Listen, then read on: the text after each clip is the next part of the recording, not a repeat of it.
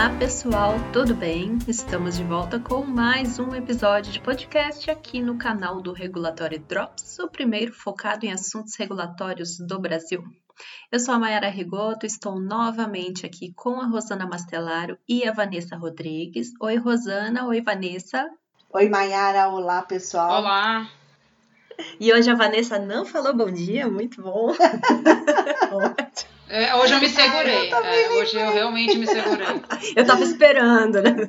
A pessoa tá, tá, tá com foco nas coisas hoje, tá segurando uns bons dias aí. Embora seja um bom dia, tá um sol. Ah, vocês vão ter que falar para vocês aí, porque aqui tá chovendo direto, então também não sei quando é que o pessoal vai estar tá ouvindo, em que dia exatamente esse podcast, aí fica na imaginação, então.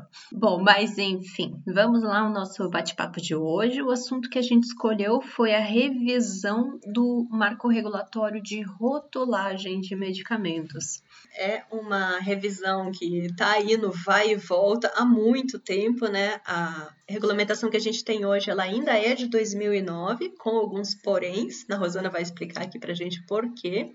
Teve tentativa já de revisão lá em 2012, daí teve lei em 2015, né, pedindo alterações, outra tentativa em 2017. Tem muita coisa acontecendo e agora, de novo, né, estamos aí com um GT montado para fazer essa discussão da revisão da RDC 71 de 2009.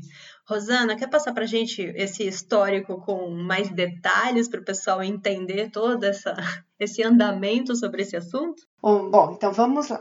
Primeiramente, né, como você disse, teve uma, eh, nós temos hoje vigente uma resolução de 2009, ou seja, ela tem 10 anos, e em 10 anos a gente tem o conhecimento de quanto que mudou é, principalmente relacionados a esse tema. Então, nós temos tecnologias, nós temos evolução de conhecimento, mudança de foco. Então, é muito importante que seja feita essa revisão. Entretanto, eu confesso para você que a revisão seria feita de forma mais, é, digamos, escalonada. Era uma proposta que a gente tinha de discutir mais e fazer de forma escalonada Porém, decidiu-se por fazer desta maneira por parte da Anvisa, exatamente porque nós estamos discutindo várias coisas ao mesmo tempo. Então, nós tivemos lá aquela questão da, da proibição mais é, é, transparente, né, da utilização de marcas próprias por partes de empresas com é, outras empresas que não sejam fabricantes ou detentoras de registro de medicamento e que estariam envolvidas apenas na dispensação ao público, né, que seriam as farmácias, é, drogarias ou distribuidores.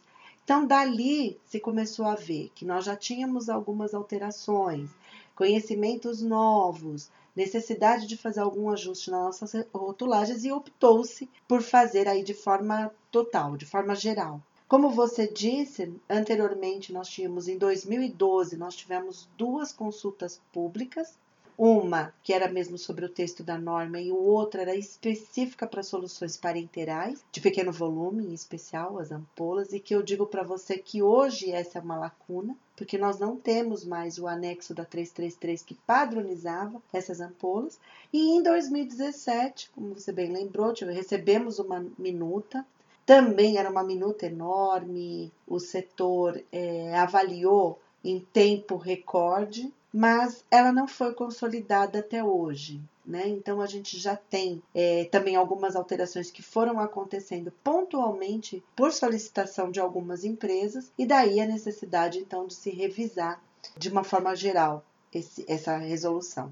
Ah, que hoje eu não sei se eu citei, ela tem o seu prazo de implementação sobre estado. Então, hoje as alterações de rotulagem, elas têm um prazo que ainda não está definido. Então, elas acabam fazendo ou por solicitação da Anvisa ou por decisão da própria empresa, mas não tem um prazo. O prazo de adequação a 71 ele está sobre estado. Então, só resumindo, né? Era isso que eu ia perguntar agora no final, porque você disse que tem esse problema que perdeu o anexo padronizado da 333, que era a regra anterior, que a 71 uhum. revogou, Isso. 71 entrou em vigência. Uhum. Então, quando você entra com um produto novo no mercado, é ela que você tem que seguir, mas por outro lado, para quem já estava no mercado e precisasse fazer alguma alteração, ela não está vigente porque está com esse prazo sobrestado. E aí que cria todo um uma falta de isonomia, digamos assim, no mercado, né? Porque tem gente que segue a anterior ainda para fazer alterações e as novas empresas, novos pós-registros, seguem a 71. É isso?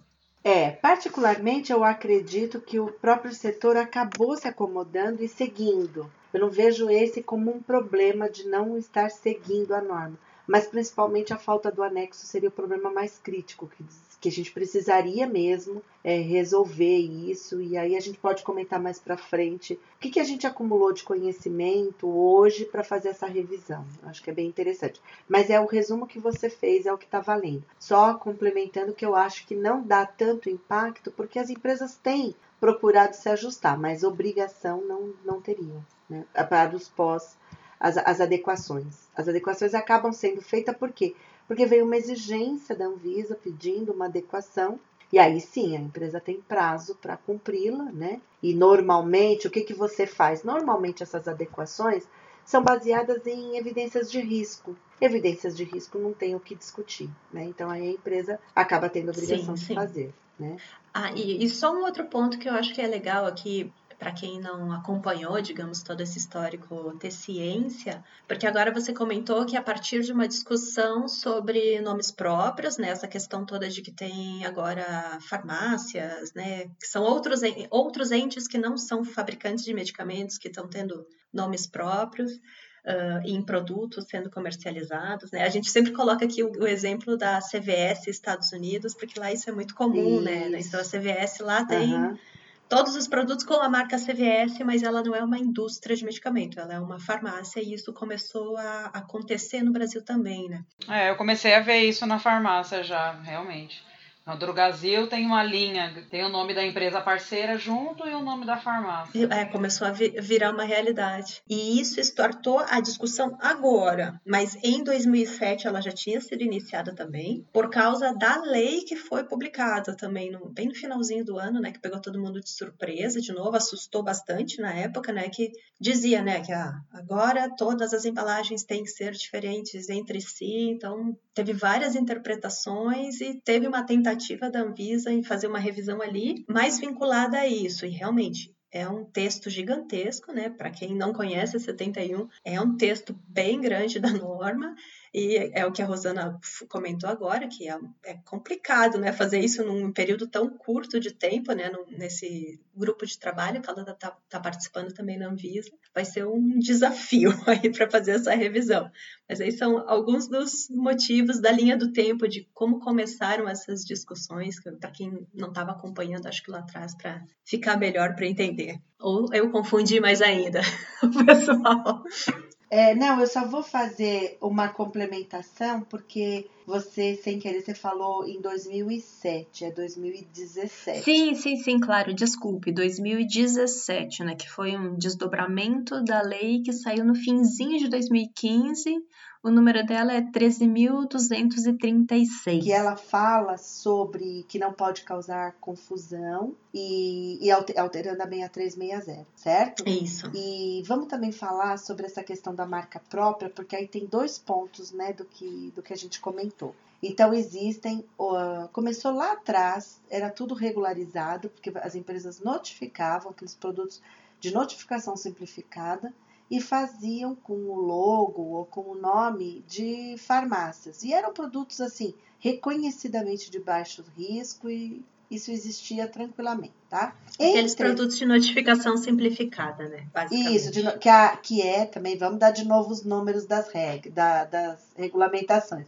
É a RDC 199 de 2006, que teve uma atualização desse anexo também pela RDC 107 de 2016.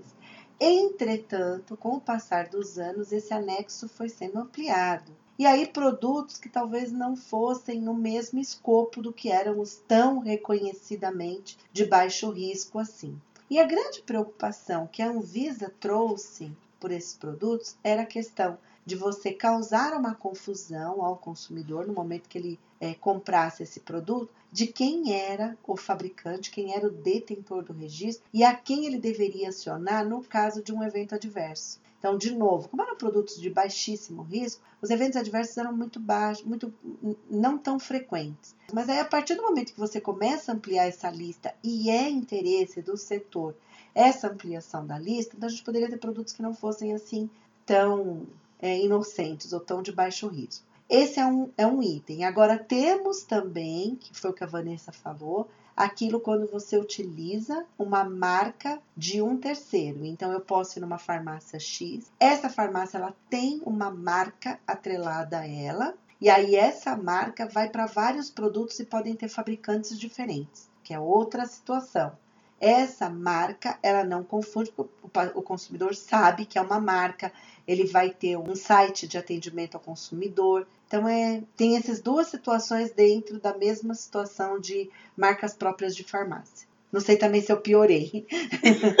Mas, gente, gente para quem não, não é conseguiu é entender a discussão, realmente não é um assunto simples. É. Mande seu e-mail para a gente com o seu questionamento aqui que a gente tenta melhorar depois e mandar uma outra discussão para vocês. Mas realmente esse aqui não é um assunto simples, né? É. Então, então assim, mandem seu questionamento. Vamos lá, dando os números também. Esta questão da marca própria está na OS, Orientação de Serviço 72 de 2019. Super tá? recente. E que não confundir que ela não trata das parcerias comerciais, tá bom? Ela trata exclusivamente da utilização do nome de empresas é, é, exclusivas para dispensação ao, ao consumidor e estas não poderiam ser atreladas a medicamentos, em especial eram feitas para os medicamentos de notificação simplificada. Mas a gente pode fazer um podcast só sobre isso. Só sobre tá? isso. Só sobre Se vocês tiverem interesse. É. E já que você está falando aí do GT e da, né, da, da, da, do histórico dessa legislação, dessa nova, dessa nova discussão, né? De uma legislação de 10 anos atrás, que aparentemente não é só de 10 anos atrás, né? Porque tem ainda uma anterior que ainda é utilizada. É, eu entendo que esse grupo de trabalho que foi formado, ele foi formado, a gente teve agora né, o, o a convocação e tudo mais, então uma lista de pessoas que foram chamadas para esse grupo. Como é que ele está? É, eu entendo que ele está bem multidisciplinar. É, é, quais são os grupos que estão envolvidos? Quais são as pessoas que estão envolvidas? As entidades que estão envolvidas, né?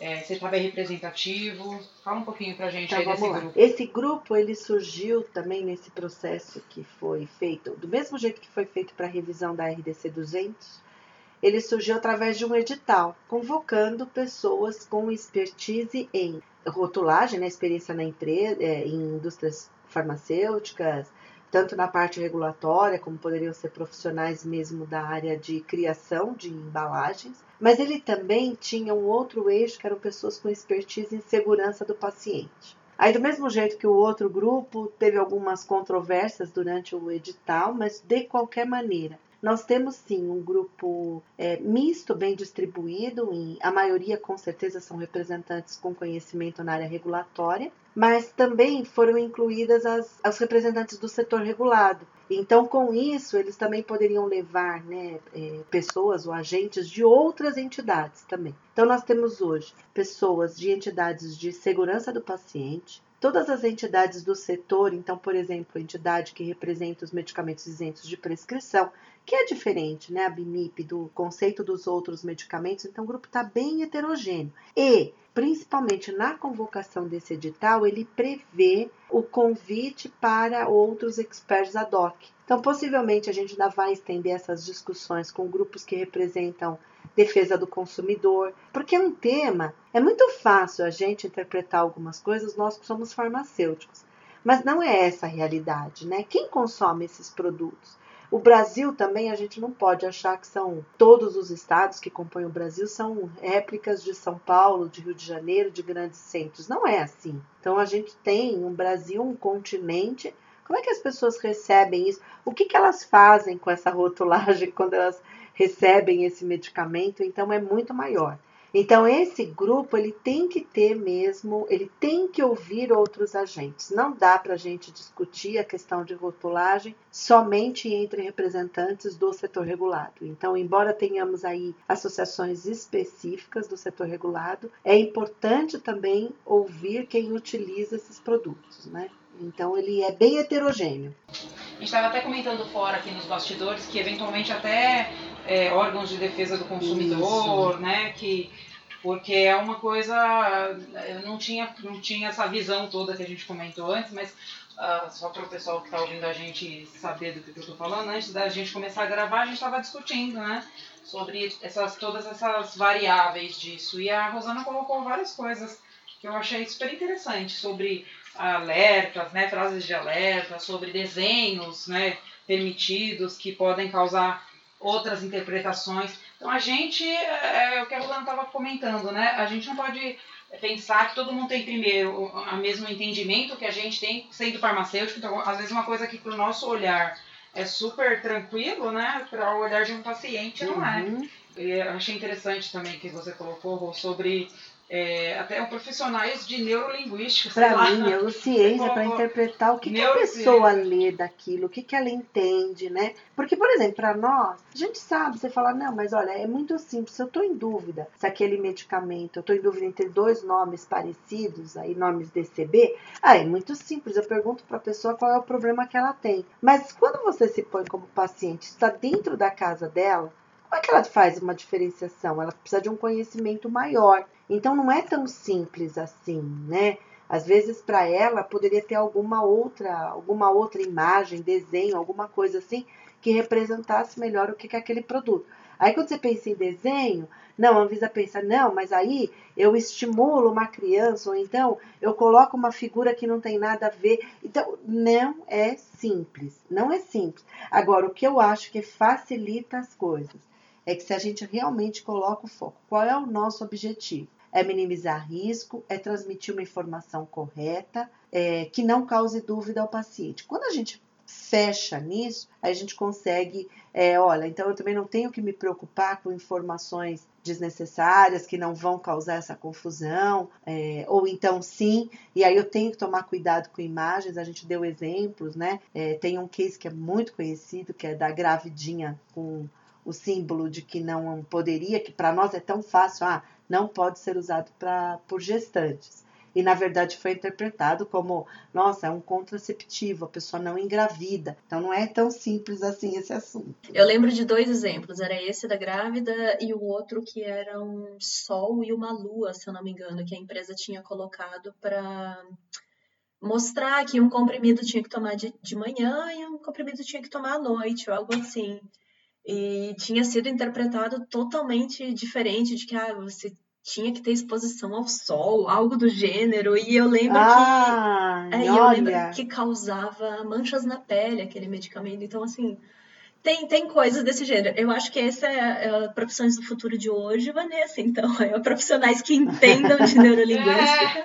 É, Inclusive, voltando nisso que a, que a Rosana comentou, que eu acho muito importante essa questão dessa interdisciplinariedade do grupo, porque realmente é isso, não pode ficar fechado em uma parte só. E a gente sabe que não está fechado, mas é que existem os diferentes grupos fazendo discussões em diferentes lugares. Então, o pessoal da indústria fica discutindo entre si, né? Daí fica fechado o seu pensamento e uhum. ele não vê a visão do outro. Daí os, os enfermeiros, médicos, sei lá, do pessoal do hospital discute lá em outro âmbito. Tem que colocar todo mundo junto na mesma sala, porque um tem que que ver a visão do outro. Fica muito difícil você achar a solução se você fica só supondo as coisas, né? Tem que ver uma coisa que fique boa para todo mundo. Então, não adianta só a indústria ficar discutindo de um lado, não adianta só pessoal da, da, da, da, clínica ficar discutindo de outro. Tem que botar todo mundo na mesma sala. Eu acho que esse desenho de grupo é o ideal. Eu já participei de outros no passado que era só entre representantes da indústria e realmente ficava aquela coisa, ah, mas e se, e se, e se, e essa visão de que, ah, não, mas é, tá muito óbvio isso, mas pode ser que não seja óbvio, né? Para o paciente não é óbvio isso. Então tem que ser assim, isso é, é muito importante de saber. E, e eu acho que esse, essa questão da neurolinguística que a Vanessa colocou, não por brincadeira, mas eu acho que tem que ter esse tipo de estudo sim real e não ficar na suposição de que, ah, não, mas isso aqui não vai significar nada. Será que sim? Será que não? Não, é nos Estados Unidos que tem uma. A, não só tem uma questão sobre leitura de bula, mas eles fazem tipo uma amostragem assim sobre uh, o, que, é, o que é aquele grupo, como se fosse estudo clínico, vamos dizer. É, o que, que o grupo entende daquela bula, se está clara, se não está. Não, não é nos Estados Unidos, eu vou, vou, pesquisar um pouco mais disso, acho que dá para É nos um Estados Unidos. É, tem nos Estados Unidos e é isso mesmo, é o que a pessoa entende, é, é feito essa avaliação da compreensão das informações. E previamente. Dentro do estudo clínico, né? Claro que com menos detalhe, por exemplo, para quem está lançando um genérico, né? Porque aí o genérico já, já teve essa avaliação quando foi lançado o referência, o matriz, né? Mas é feito. É, Mayara, complementando o que você falou e que a Vanessa vai hum. adorar saber, tem uma participação muito importante que tem, nós temos no grupo, que é o pessoal da ISMP, das práticas seguras aí de medicamentos que você conheceu lá o Dr. Mário Borges, uhum, né, e uhum. toda a equipe, não, não apenas ele. Tem uma coisa, Vanessa, que ele chamou bastante atenção, que frases negativas são muito ruins, a gente não deveria usar. Tipo assim, ah, não use esse medicamento, por exemplo, com água. Vamos supor que é isso. Primeiro, porque alguém pode pôr uma etiqueta, prender com a mão lá o não e já virou uma frase afirmativa. Use né? com água. É. Né? Entendeu? Então, assim, isso, isso é uma das coisas que ele falou que, é um, que a gente tem que evitar. Então, cada um dá a sua visão, isso tem sido extremamente interessante. Só que agora, Mayara, eu lembrei que a gente não falou para o pessoal uma coisa muito importante. Hum. Esse GT está discutindo, mas essa proposta toda, ela ainda vai ah, virar ah, uma consulta pública. Então, todos vão ter oportunidade de participar. Só que realmente, eu, muitas vezes eu me pergunto, e eu acho que ela tem que vir com um documento em anexo, é, dizendo todo esse trabalho que foi feito do grupo, para não ter o risco de, de novo, tudo que a gente fez depois ser perdido, porque as pessoas vão continuar ou em modelos mais antigos, ou então pedindo várias informações, ou então, por exemplo, usando frases negativas, coisas assim, que foram aprendizados que a gente teve. Então, a gente faz ata de todas essas reuniões, eu acho que depois ela deveria sair também com um documento resumindo as principais discussões, para que a gente também não perca esse histórico tão rico que tem sido feito em cada uma das reuniões.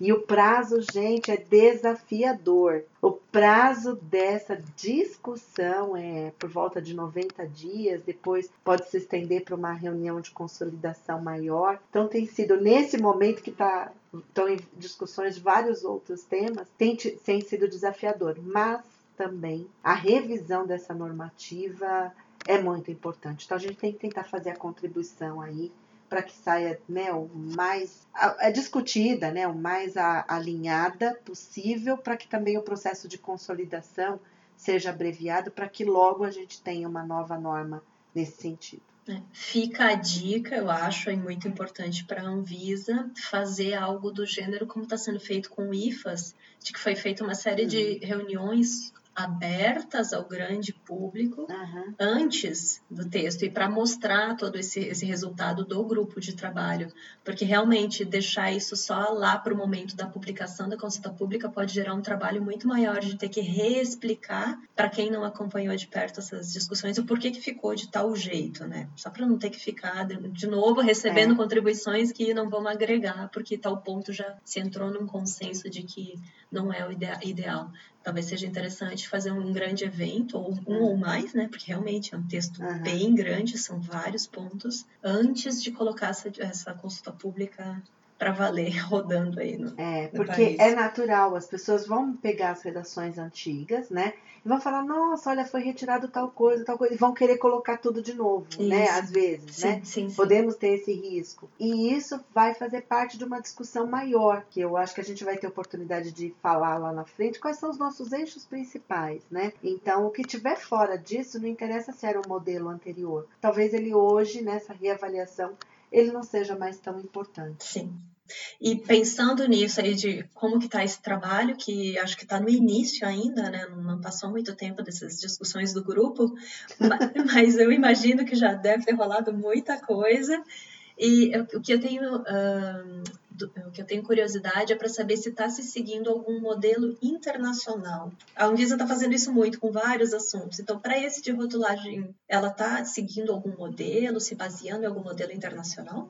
É, é, eu acho que principalmente em questões relacionadas à padronização se tenta, né? Porque é assim, o que, que nós temos? Nós temos dois pontos muito importantes para considerar. O que efetivamente é necessário estar na rotulagem de um medicamento. Então, você ainda estava, Mayara, lá com a gente no simpósio que a gente fez, acho que há dois anos atrás, quando nós trouxemos a doutora Susan, da ISMP Internacional, e que ela falou assim: olha, tem muita informação na rotulagem do Brasil, e quando você tem muita informação, você acaba não dando destaque para aquilo que é mais importante. Então, acho que essa consciência mudou bastante, a gente tem procurado trabalhar nisso. Agora, a grande mudança que eu vejo é a introdução de conceitos de segurança do, do paciente. Então, é, qual é o ponto hoje que podemos dizer assim que é, é o que está sendo mais discutido e que a gente vai precisar procurar no que for possível padronizações internacionais. São as questões relacionadas aos parenterais de pequenos volumes, né? Então,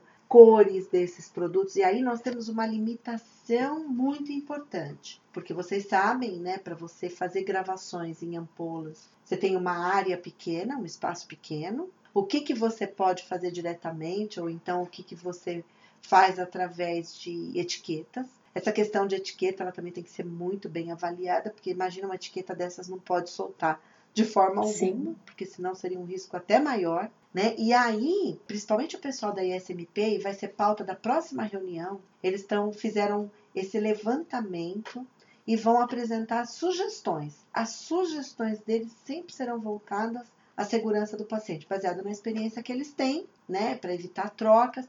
E tem um ponto muito interessante que a gente não pode esquecer. É, como ficou muito tempo sem esse anexo, sem essas padronizações, algumas padronizações foram acontecendo de forma isolada.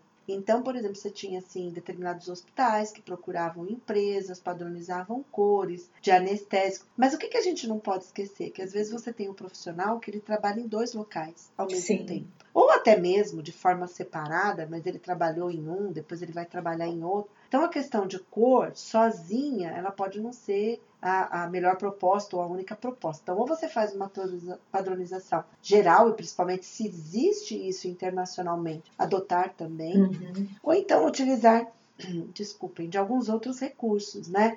Então, recursos visuais que não sejam somente cor, no que for possível. Aí eu não me refiro única e exclusivamente aos parenterais de pequeno volume. Diante dessa apresentação da SMP, a gente também precisa ver a nossa realidade nacional, porque mesmo assim, se as empresas hoje trabalham no modelo, então, por exemplo, é um rótulo, rótulo é muito legal, porque fica legível, você trabalha com cor, você trabalha com letras maiores, é fantástico. Mas também nós precisamos de um prazo, se essa for a opção, para as empresas se adequarem a isso, porque muitas não têm essa linha né, na, não tem essa, essa posição de inserir um rótulo, alguma coisa na sua linha de produção. E aí é legal porque nesse grupo também tem pessoas que são desenvolvedor, desenvolvedores de artes na indústria. Porque também não é só o regulatório. O regulatório a gente pode se convencer, puxa, é muito legal. Olha, isso realmente não vai causar confusão. Mas e qual o impacto disso na produção mesmo, né? Quanto tempo a gente precisa para se adequar? Segundo, acho que a gente está com vários aprendizados, né? A gente precisa começar com tudo. É, a gente não pode começar por aquilo que é mais crítico. Inclusive, isso saiu em várias discussões nossas. A gente sabe que o impacto é maior para os hospitais. Eles acabam tendo que fazer uma segunda embalagem para identificar efetivamente aquele produto, a gente sabe disso, né? Sim. Então a gente não pode começar por esses produtos que são mais críticos. Olha o benefício que a gente vai trazer. E as empresas depois também têm fôlego para ir adequando de forma escalonada aos demais produtos, né? Então eu acho que a grande mudança que a gente pode dizer é esse eixo hoje maior em segurança do paciente, né? E essa sensibilidade, isso também é resultado de várias análises de impacto regulatório, que é um instrumento hoje, uma ferramenta hoje adotada pela Anvisa, para que se tenha cautela na adequação a uma nova regulamentação. Acho que essas foram as, as grandes discussões aí, os, os pontos mais críticos, que senão também a gente tem uma solução fantástica e a gente tem que entender que, infelizmente, não dá para ser em 30 dias, 90 dias, porque o setor não vai ter condições de se adequar num tempo tão curto. E também. sobre aquela, aquela proposta da diferenciação da DCB usando aquela questão da caixa alta em algumas letras, isso é de alguma legislação específica de outro país? Como que é essa questão? Eu conheço, mas eu não sei se é oficial em algum lugar. É, é uma própria recomendação da OMS. A OMS, sabendo que tem essa é, essa, digamos, nessa né, semelhança entre nomes DCBs, porque a gente não está falando apenas de nome comercial, embora existem também nomes comerciais que têm semelhança. E aí, de novo, é um trabalho que já existe, você pode consultar isso. Existem levantamentos de todos esses nomes assemelhados, tanto de, de no nosso caso é DCB, no caso da OMS é INN, né? International Non Proprietary Names, ou DCB, denominação comum brasileira, no caso do Brasil, e também entre nomes comerciais. E aí tem uma sugestão muito interessante de você fazer a, a diferenciação daquelas é, letras, daquelas sílabas, né, que são as que podem causar confusão. Então você chama atenção para a diferenciação. Só que vocês concordam, tudo isso tem que ser padronizado, né? Tudo isso tem que ser combinado com os russos, não é? Sim, Porque senão sim. a gente não pode fazer uma padronização isolada sobre o risco de você causar uma confusão, né? Tanto Sim. cor como letra, mas isso existem sim. E, de novo, esses órgãos internacionais de segurança do paciente, eles chegam a emitir boletins. Vocês conseguem pôr no site e procurar. Então, já existem sugestões de grafia nesse sentido também. E aí, só que aí no nosso caso, Mayara, a gente teria que ter uma lista nossa ou remeter para algum site. E de novo, né? Porque senão eu não posso eu deduzir, eu também não conseguiria imaginar tudo que eu posso ter correlação, né? Não conseguiria imaginar todos os nomes de moléculas que são parecidos, mas a gente pode sim, tanto elaborar uma lista nossa como referenciar lista dessas outras, desses outros organismos que já se preocupam e sugerem essa diferenciação. Rô, e, e tem alguma razão por, pelo qual essas discussões elas não estão finalizando? Porque você falou um histórico bastante longo, já teve discussões anteriores, né? Uh, sobre o assunto. Tem algum ponto que é polêmico, que as pessoas não estão não consensuando e por isso não consegue finalizar essa discussão? É, a questão de finalizar, depois eu até vou dizer em que estágio, é, na verdade não finalizou, porque é um trabalho muito grande, que eu acho até que cabe aqui a gente fazer uma reflexão sobre esse assunto, que seria, né, na última reunião desse GT, é, a gente começou a dividir aqueles itens que são os capítulos que falam de situações específicas, né? Então, ah, por exemplo, para medicamentos dinamizados, é, para os é, terapias de reidratação oral, concentrados polieletrolíticos de hemodiálise. Então, eu acho que assim, esses, esses, todo esse texto que, que é muito específico, ele deve sair na forma de um guia, né? E a norma deveria ter a regra básica que todo mundo tem que seguir principalmente para mim, são esses conceitos, né, que a gente está discutindo aí do que tem que ter e como evitar. Porque tem uma coisa interessante, sabe, Vanessa? A gente fez um workshop sobre isso e teve uma seguinte situação: estava tudo lindo e maravilhoso na rotulagem da empresa, tá? Ela fazia como tinha que ser feito, ela tinha diferentes concentrações.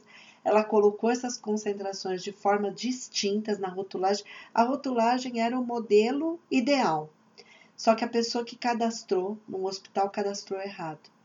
Então teve administração incorreta por uma falha humana. Quer dizer, por mais que a gente tente discutir uma norma, a gente não vai conseguir prever todas as situações. A gente tem que minimizar o máximo possível, mas não tem que prever é, tudo.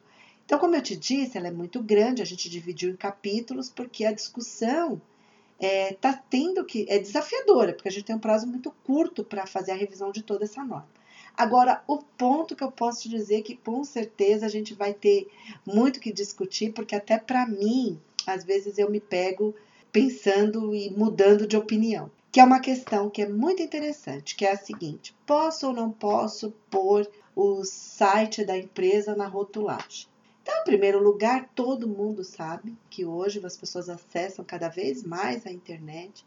A gente tem vários estudos nesse sentido. Hoje, inclusive, a área de atendimento ao consumidor tem muitas demandas que são das pessoas que estão trabalhando, ela não quer ficar falando sobre os problemas com o seu produto, não gostaria é, cada vez mais as salas amplas, né, as pessoas com menos privacidade, e elas fazem muito esse contato através de internet e etc. E aí tem várias polêmicas, né? Que é o seguinte: eu direciono para o site, a pessoa vê tudo, e isso é uma forma de propaganda? Ou eu tenho que sim, eu posso direcionar para o site, mas para uma área específica onde ela só vai encontrar a bula daquele produto? Aí isso não seria uma propaganda e seria uma prestação de, de serviço, um acesso à informação. É, ou então, eu poderia começar, porque nós temos um problema seríssimo que impacta na rotulagem, mas não é exclusivo da rotulagem. Nós temos alguns produtos cuja bula está ficando cada vez maior, enorme. E as empresas não conseguem. Primeiro, sustentabilidade é muito complicado. Segundo, a empresa não consegue, porque para ela colocar aquela bula, aqueles acréscimos, ela teria que trocar, alterar o cartucho e etc. Então ela pensaria assim, bom, e, e o produto é de uso específico, de restrito por profissionais de saúde num ambiente de uma clínica ou de um hospital, onde essa pessoa teria acesso à internet de forma muito fácil, né? Então aí eu não poderia colocar um QR Code ou um site direcionando e dispensar esse produto de, de ter uma bula. Aí, de novo, sob o ponto de vista do consumidor, de órgãos de defesa do consumidor, no Brasil inteiro, a gente pode ter produtos que a gente dispense de bula? Então, eu acho que esse é um, um, um, tema que eu não sei se a gente não vai chegar num consenso, não é isso, mas que certamente vai dar muita discussão, no meu ponto de vista, porque não depende única e exclusivamente do que a gente acha como setor, né, mas também de envolver aí outros agentes. Eu acho que esse é um ponto. Eu não acho que ninguém, na minha opinião, eu não acho que ninguém se estimula entrando num site de empresa e vendo uma série de produtos e vai sair comprando. Mas também eu não sei, eu nunca vi uma pesquisa nesse sentido. Posso dar, eu não sei se isso Vou dar minha opinião mesmo. sobre esse assunto também. Eu não sei, me, me parece um preciosismo isso, porque sempre que eu lembro de ter visto o site da empresa nas embalagens dos medicamentos, estava lá na, nas informações da empresa, etc. Tinha lá endereço, etc, etc. E, e o endereço da internet também. O que consta no site, eu acredito que já tem toda uma regulamentação, que também provavelmente vai ser revisada em breve aí, que é a 96 lá de 2008, que é o que regula publicidade e propaganda. Então, se está sendo colocado alguma coisa no site lá que não poderia estar sendo colocado, né, falando de publicidade, eu acho que é outro problema, que é outro tipo de fiscalização. Agora, o fato da pessoa ter esse endereço, se ela quer saber qual é o endereço da empresa, ela entrar lá e vai provavelmente ter uma área no site da empresa que vai ser conheça nossos produtos, eu não vejo isso como uma indução de, ah, agora eu vi o nome desse, achei bonito, eu vou começar a usar. Não me parece que seja esse o caso, né? Mas realmente a gente poderia ter uma pesquisa aí com o público em geral para saber, porque também, ah, se não tiver o site da empresa lá, sei lá, Empresa Banana o nome. Eu vou lá no Google e jogo Empresa Indústria Farmacêutica Banana, vai ser a primeira coisa que vai aparecer para mim é o site da é. empresa. Então é uma coisa que parece meio boba essa discussão, coloca ou não coloca o site na caixinha, porque é tão fácil achar essa informação que é meio. É, Vou colocar mais lenha nessa sua discussão, tá? E na verdade a gente está criando uma dificuldade por causa de um problema que a gente tem que é relacionado a que a prescrição não é obedecida. Essa é a verdade, né? Porque assim, que problema tem então... eu ter acesso àquela informação se depois o que eu deveria ter era um controle, procurar um, um, profissional de saúde. É muito comum, quando a gente viaja, provavelmente você deve ver aí. Sim. Eles fazem propaganda de medicamentos, inclusive de prescrição. Só que você não consegue adquirir aquilo, ou então até instrui para que você, por exemplo, você acha que você já usou todas as alternativas para uma determinada enfermidade e não teve sucesso. Quando você divulga uma nova terapia, a pessoa pode até falar: puxa, eu vou no médico, vou ver o que, que ele fala disso, se isso poderia ser aplicável para mim. Então eu também acho. E outra coisa, Mayara, quando você falou assim, ah, porque aí se eu estiver fazendo uma propaganda errada, eu tenho medo de penalizar. E todos nós sabemos que o melhor fiscal é o seu concorrente. Sim, o seu sim. concorrente não vai deixar passar. Sim. Exatamente. Entendeu? Então, se eu estiver exagerando, meu concorrente vai ser a primeira pessoa a observar e, e denunciar isso para os órgãos sanitários. Eu não tenho dúvida disso, não. E eu acho que a gente deixa, às vezes, de prestar informação. E hoje, o pessoal, muito mais, como você falou, é, é muito mais interessado, porque é uma informação muito mais rápida através da internet. Agora, o que, que me preocupa? Aqueles que. Qual é a parcela da população que realmente não tem acesso à internet? Mas tá bom. As farmácias têm que ter profissionais. As embalagens têm telefones do saque, né? Então, a pessoa tem como obter essa orientação, não é possível, né? Agora, tem mais algum ponto que a gente não conseguiu prever? aí talvez outros agentes possam nos dizer, né? Na prática aí por conhecer. É, porque a gente tem alguns relatos também de que no extremo do país você às vezes não consegue chegar nem com medicamento. Mas aí também a gente precisa ter uma norma que resolva 100% dos casos?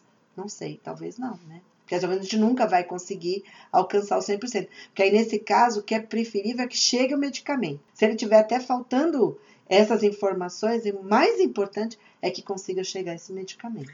E você tocou num ponto aqui agora que eu não ia perguntar para não causar polêmica, mas agora eu vou me obrigar a perguntar. que eu queria, na verdade, saber a opinião das pessoas em geral, profissionais e todo mundo, que eu fico me perguntando. E eu coloquei já em discussão outro dia que é para gerar polêmica mesmo. Tanto se fala que às vezes falta espaço na caixinha para botar a informação que precisa o que que ajuda as pessoas no Brasil a existir a tarja vermelha dizendo venda sobre a prescrição médica? Quem que precisa ter essa informação? É quem está dispensando o medicamento. O que, que ajuda o paciente essa tarja? Tá ali na caixinha do medicamento. Precisa mesmo? Às vezes eu me pergunto isso. Para que essa tarja? Para que a tarja amarela falando que é Para que tem uma tarja de cada cor para cada coisa, sabe?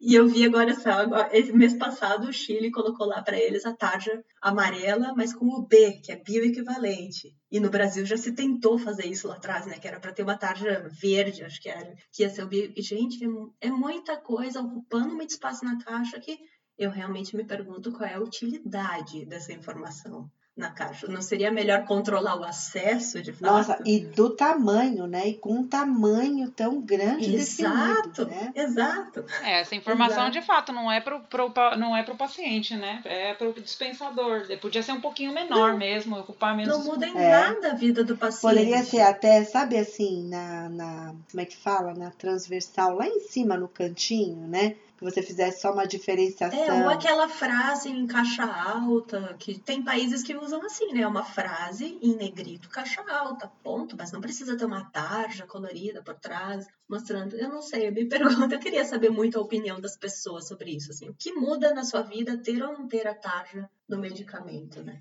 Ou pior, né? Às vezes é aquela coisa da, da frase ao contrário, né? Daí você cria uma indução, porque, ó, não, esse é tarja preta, então eu quero ter, eu quero tomar esse porque ele é tarja preta, que as pessoas acham bonito. É, é tão delicado. Polêmica, gente, desculpe. É tão delicada essa história, porque assim, com certeza, porque eu já ouvi, eu tenho certeza que vocês também já ouviram. É, eu tenho pessoas que às vezes chegam para mim, nossa, então, eu tava com pessoas, principalmente pessoas às vezes de mais idade, né, que não são profissionais. Nossa, mas eu tava com um problema tão sério de saúde que o médico me deu aquele medicamento lá que é 500. Aí fico pensando, nossa, tem hormônio que a dose é microgramas, e se a pessoa imaginasse o estrago que aquilo pode fazer, né? Então não é só uma questão de concentração. Muito pelo contrário, você tem drogas aí assim com grande performance, né, com grande alteração no organismo e que são em miligramas, em poucas miligramas. Mas realmente a gente entender o que passa na cabeça das pessoas é muito difícil.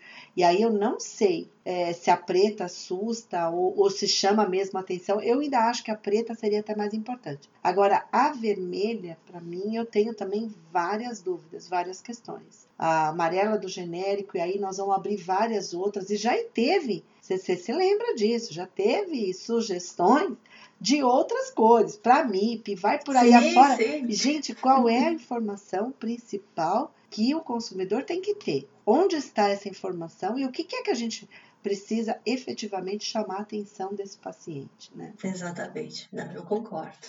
Vamos ver. Inclusive aqui, o importante mesmo é que a caixa e o medicamento tenha a informação que o paciente precisa e o, quem está dispensando a informação pra- precisa saber se aquilo precisa de uma receita ou não precisa de uma receita, né? Meu exemplo foi que eu precisei comprar um medicamento aqui, que no Brasil eu estava muitíssimo acostumada a comprar sem receita, porque ninguém controla lá, que é diclofenaco sódico, 50 miligramas. Aqui eu não posso. Aqui só tem disponível o 25 miligramas, que sem receita. Então fui na farmácia, bem feliz, comprar. Bom, paciência, a gente toma de dois em dois, se for o caso, né? E nem, você nem vê, né? Tá tudo escondido lá atrás o que é de prescrição ah, médica, você nem tem acesso. Então perguntei para ela se tinha, já estava ali. Ela começou a me dar tanta explicação sobre aquele medicamento e eu fiquei sem graça de dizer, eu não estou entendendo quase nada que você está falando, porque era em alemão, e eu ainda não sou fluente em alemão, mas eu entendia algumas poucas coisas e eu só dizia, sim, sim, concordo, ok, me venda. Mas assim, me passou pela cabeça, gente, é isso que falta. É, você tem uma pessoa fazendo uma dispensação correta, com todas as informações que o paciente precisa ter sobre aquele medicamento. Você tem que tomar com água, você tem que tomar de tantas em tantas horas. Você... Isso é muito mais importante do que a tarja do medicamento. Para mim, a tarja era inútil. Eu precisava ter informação sobre o medicamento. Então, só um caso, um caso que me, que me lembrou agora, porque precisa trabalhar isso, gente. Isso, isso está faltando, né? Assistência. No, no, Brasil. Assistência claro. farmacêutica, né? E tem mais, né? O que seria mais importante ainda, não exatamente no seu caso. Quando a gente pede uma medicação ou vai usar uma medicação, que a pessoa perguntasse o que mais que a gente utiliza, claro, né? Para claro. ver as possibilidades de interação. Imagina, isso daí nós estamos muito distante, né? Porque não é feito. Infelizmente. E é uma coisa que preocupa. Porque às vezes é assim, às vezes a pessoa recebe a informação de um determinado é, medicamento, porque alguém orientou, ela está tomando um muito semelhante ou para a mesma finalidade e ela vai tomar os dois. Né? Exato. Né? Paracetamol, né? Um é grande, um grande caso Ex comum, né? Exatamente. Profissionais que estejam ouvindo e que tenham algum trabalho, que a gente sabe que tem gente no país que está fazendo iniciativas muito legais, contem gente a, nossa, a sua história e enviem para o e-mail que a gente divulga aqui depois, porque a gente quer muito que isso vá para frente. No Brasil, a gente apoia muito essas iniciativas. Eu te cortei, Rosana, desculpe. Não, não, não, era isso mesmo, era isso mesmo, não. Eu complementei, era questão também das interações medicamentosas, que às vezes a gente perde, não consegue avaliar, tá? Eu fiquei curiosa de um ponto, Mayara. Aí eles vão monitorar essa sua essa sua compra ou não? não? Porque, por exemplo, como você não teve uma receita, não. Não, ela só te deu orientação. Sim, foi uma orientação. Não fica vinculado. Não, não. Porque, só orientação. Sim, tá. porque não é solicitado nenhum documento meu. É, estou comprando um medicamento Perfeito. de venda livre e não tem nenhum controle. Se fosse um outro medicamento, sim, eles teriam todo um controle. Não, perfeito. Foi curiosidade minha. É, o Rô, e sobre o manual, o manual, de identidade visual do, do Ministério da Saúde, né, que está disponibilizado no site, porque ele tem tudo a ver com essa nova discussão, né? Como que ele fica? Uh, até hoje ele não é oficial, mas ele tem diferenças e, e, e, provavelmente vai estar muito diferente em relação ao que vocês estão discutindo hoje, que é mais esse foco no paciente, né? E esse manual é mais o foco na identidade. Esse, isso está sendo discutido também? Excelente pergunta, Vanessa, porque aí também eu tenho que expressar assim um pouquinho de, de, de frustração. Não, a orientação que a gente recebeu é que ele não vai ser discutido. Por quê? Porque é até legal a gente deixar bem claro para as pessoas. Embora ele seja publicado como uma RDC, ou seja, uma resolução de diretoria colegiada através da Anvisa, ele não é de elaboração exclusiva da Anvisa. Ele vem, né, ele é discutido e elaborado pelo Ministério da Saúde e o Departamento de Assistência Farmacêutica, né? Quando eu digo de um pouquinho de frustração, é por quê? Porque a gente já falou que nós estamos mudando tanto o foco dessa vez, com uma preocupação tão grande em segurança do paciente, em risco, porque às vezes até não, não fica exatamente como seria o mais fácil, o melhor para o setor farmacêutico. Mas a gente vai ter uma explicação, a gente está focando naquilo que é imprescindível em termos de segurança, de minimização de risco. E esse manual, a gente sabe que ele vai totalmente no caminho contrário. Por quê? Porque ele tem uma cor que é comum, ele precisa, no mínimo, atender essa revisão em termos de forma de descrição de princípio ativo, porque no caso dele não é a questão de nome comercial, né? Muito mais o nome do princípio ativo. Então a gente tem que tomar muito cuidado, senão ele vai ser totalmente oposto àquilo que a gente está defendendo com evidência de risco real, porque a gente sabe acompanha, já teve vários casos de troca de medicação, de dispensação equivocada, né? E se a gente parar para pensar nesse consumidor, imaginem vocês, o que, que são essas pessoas levando, muitas vezes são blisters de medicamento, onde a diferenciação é menos mais difícil ainda, levando, misturando tudo isso em casa, às vezes tendo uma eventual sobra no final do mês, depois adquirindo, é, recebendo, né? Outros que não são aquisições, são é distribuição, é dispensação de outros.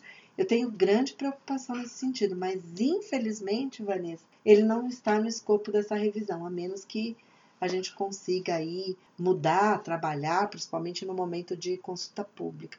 Por que isso, né? Porque ele tem uma lógica diferente. Como eu disse para vocês, embora ele saia publicado como Anvisa, ele não é de exclusiva responsabilidade da Anvisa. Revisar. E só para deixar claro também, porque eu imagino que esse tema de hoje aqui, como ele é muito abrangente, vai ter bastante pessoa, pessoas que não são profissionais da indústria que vão estar tá ouvindo.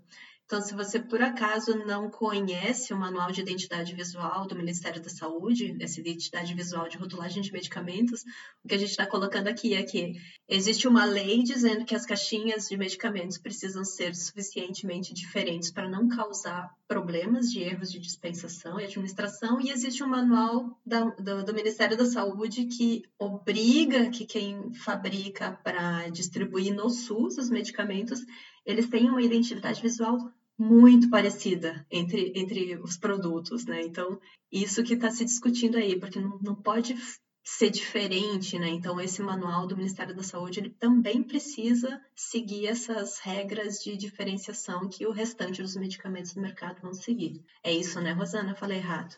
É, e complementando, não tá certinho, complementando, é a RDC 21 de 2012, e mais um detalhe, a gente tem conhecimento que ele está sendo revisado também, assim, pelo menos eu tinha essa informação por integrantes aí do Ministério da Saúde, né? Tinha sim a participação da Anvisa. Confesso que eu não sei hoje se continuam essas reuniões, né? Mas tinha sim a participação da Anvisa. Mas eu acredito que deveria ser casado, né? Porque senão. Sim, tem que ter uma lógica, né? Pode estar tá com conceitos distintos, né?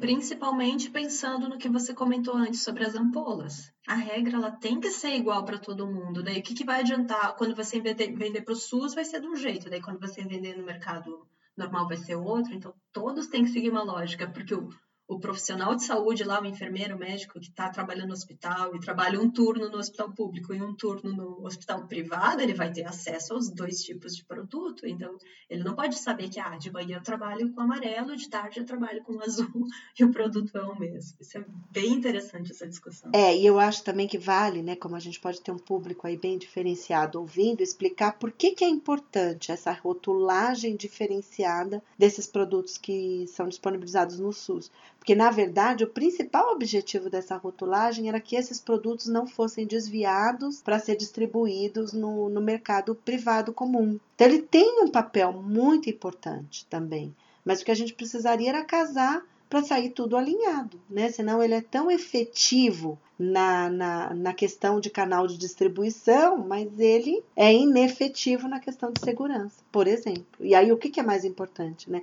Ou tão importante quanto, pelo menos, né? Muito bom. Bom, nosso tempo aqui já, já estourou, eu acho já. Então vou fazer a última pergunta aqui, a gente não vai ter nem comentários finais hoje.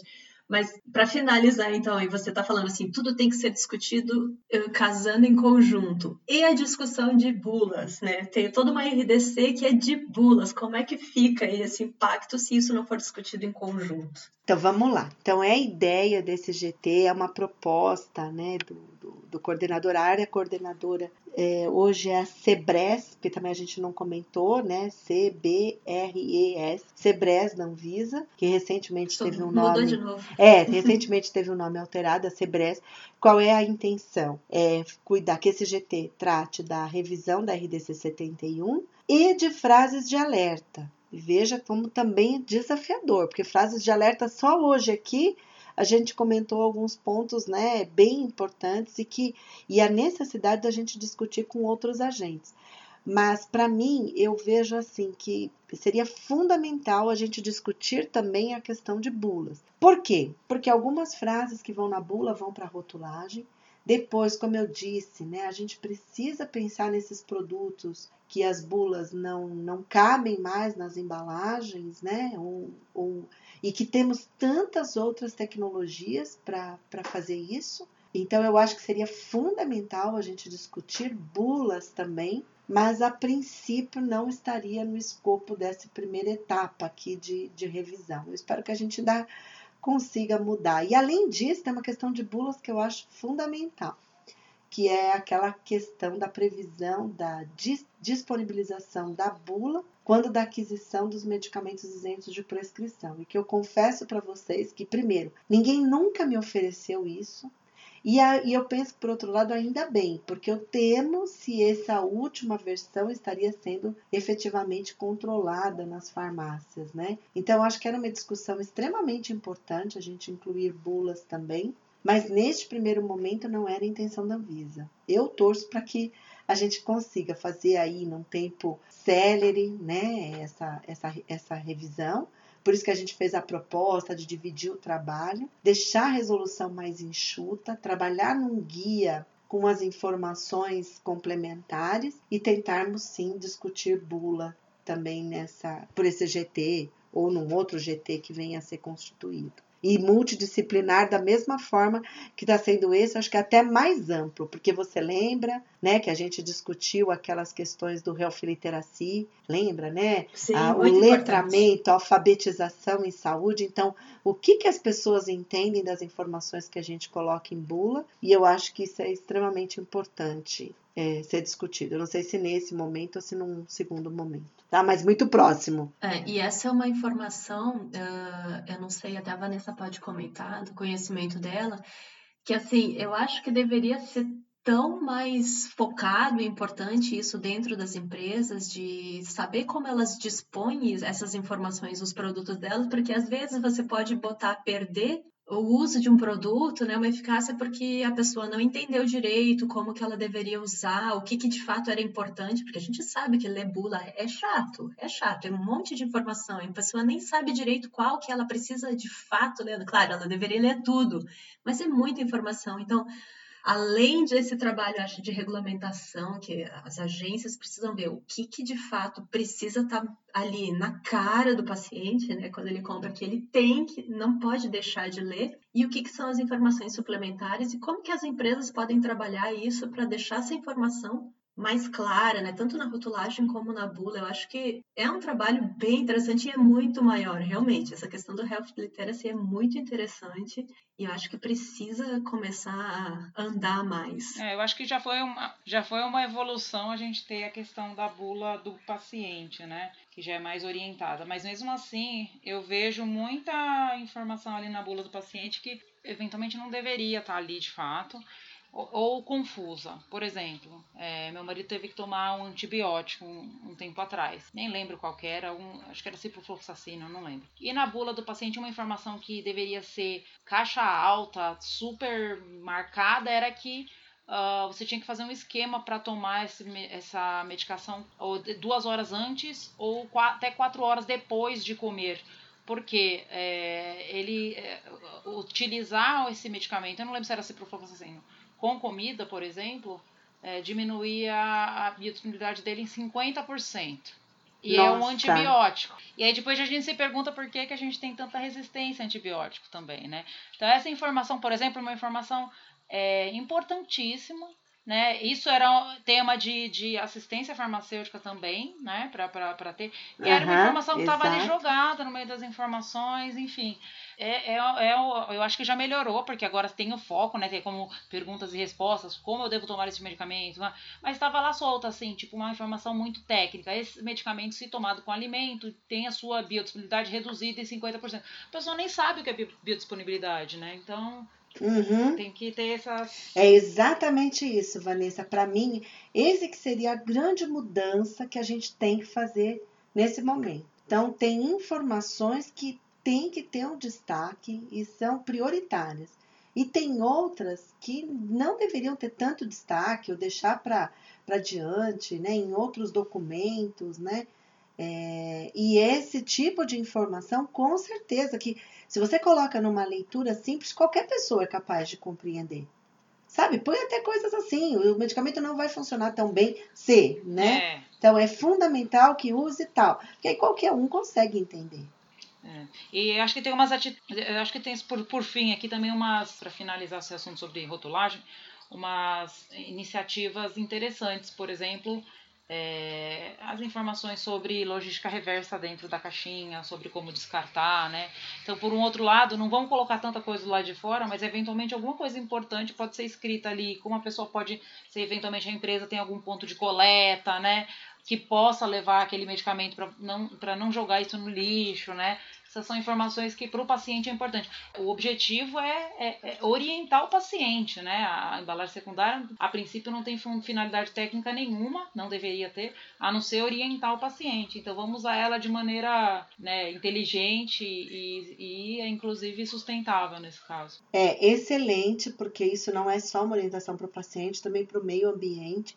É muito comum as pessoas não saberem o que fazer com esse produto e isso é, são, é, faz parte daquelas informações que eu considero fundamentais, que estejam na parte de dentro, de fora, né? E que, mas que sejam disponibilizadas para esse consumidor, com certeza. Muito bom. Tem muitas iniciativas aí. Ela, a Vanessa estava falando e eu já estava surtando aqui. Nossa, que legal. Podia ter dentro da caixinha também escrito assim, né? Dicas de alimentação, de exercícios de vida, né? Tanta coisa que dá para botar dentro, né? É. Não, não relacionadas ao medicamento. Né? O medicamento a gente sabe que tem que estar do lado de fora, saber, mas assim, coisas a mais de saúde, né? Porque a gente tanto fala aí de saúde, mas o lado da prevenção, né? Que deveria ser o grande foco aí do, do, do SUS. Tem estudo dizendo que se você investe mais na prevenção, você tem todo um uma economia depois, né, em tratamento, mas estamos engatinhando, parece. Maiara, com, com esse teu comentário, eu lembrei de uma coisa que eu não posso esquecer, de, não posso deixar de falar, que é o cuidado também que a gente tem que ter com as frases, aí voltando só um pouquinho nas questões das frases de alerta, né, e a visão de outros profissionais, até para a gente não prejudicar a adesão ao tratamento, né, então e às vezes a pessoa pode desistir de utilizar um medicamento porque você está alertando para alguma coisa que não interessa para ela. A gente também tem vários exemplos nesse sentido. Então, ou seja,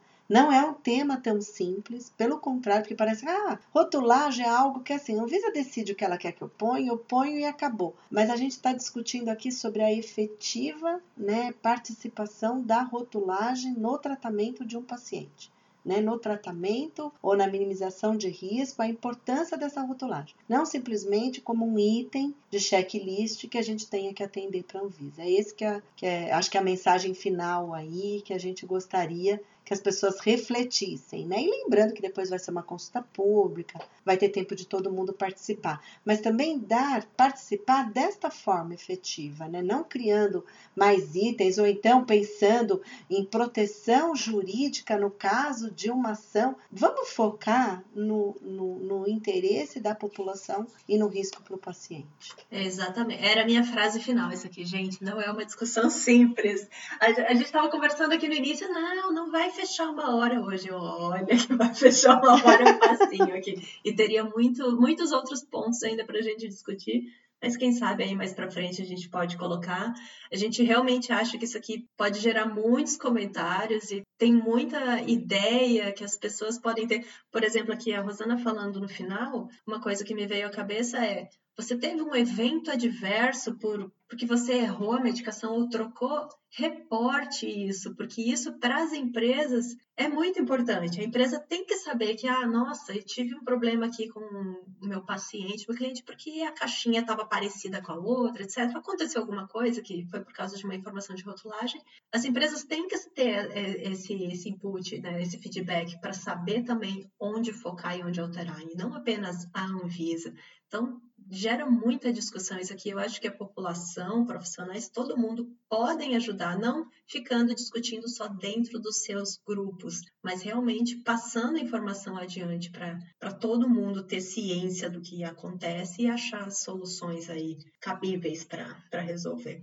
É isso aí. Mas enfim, fica a dica então assim, Mandem a sua opinião, a gente gostaria muito de saber o que vocês acharam. Isso aqui realmente foi uma discussão né, de pensamentos aí, o que, que uma pensa, o que, que outra pensa sobre os assuntos. É um tema que está andando meio fechado ainda, né, dentro de um grupo de trabalho da Anvisa, mas vai entrar em consulta pública, ainda vai ter tempo para discussão, mas é muito importante, ele é muito abrangente, a gente precisa que todo mundo realmente, de fato, esteja ciente participando desse assunto aqui.